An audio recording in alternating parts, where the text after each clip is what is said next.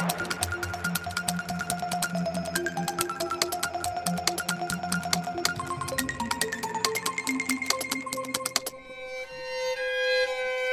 Começamos hoje por assinalar uma estreia que, como o crítico de cinema João Lopes diz, não é muito habitual nas salas de cinema. A Voz Humana, de Pedro Almodóvar, é uma aposta do circuito comercial pouco ortodoxa. Afinal, trata-se de um filme com apenas 30 minutos, mas que não deixa de ser grande cinema.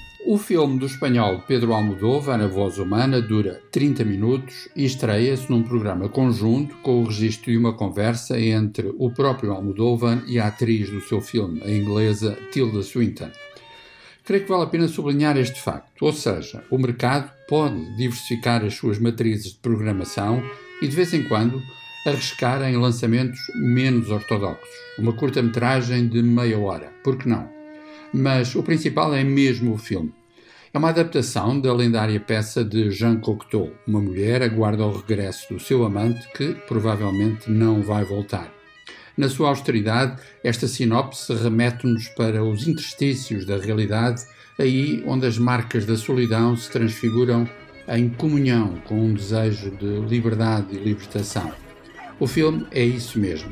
30 minutos de teatro reinventado, aliás, 30 minutos de grande cinema.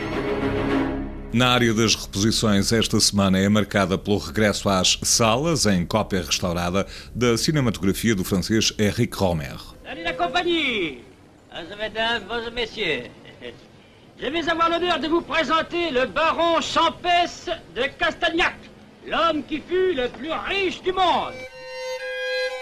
Eis uma tendência do mercado que se confirma, e ainda bem que é como quem diz, as reposições continuam na ordem do dia. E agora, com uma bela avalanche de títulos: O Signo do Leão, A Colecionadora, O Joelho de Claire, A Minha Noite em Casa de Mo e O Amor às Três da Tarde.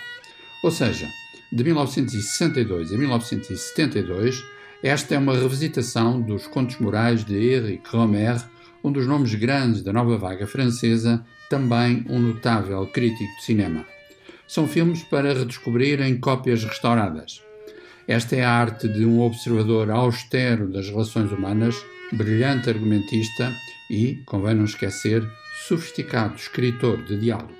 No que diz respeito a novidades no circuito comercial português, há que contar com os documentários Visões do Império, da realizadora portuguesa Joana Pontes, Los Leones, do brasileiro André Lage, o drama À Espera dos Bárbaros, que conta no elenco com Johnny Depp, o filme de ação e aventura Gunpowder, Milkshake, Mistura Explosiva, o filme de terror Escape Room 2, Sem Saída, e a animação Space Jam, Uma Nova Era.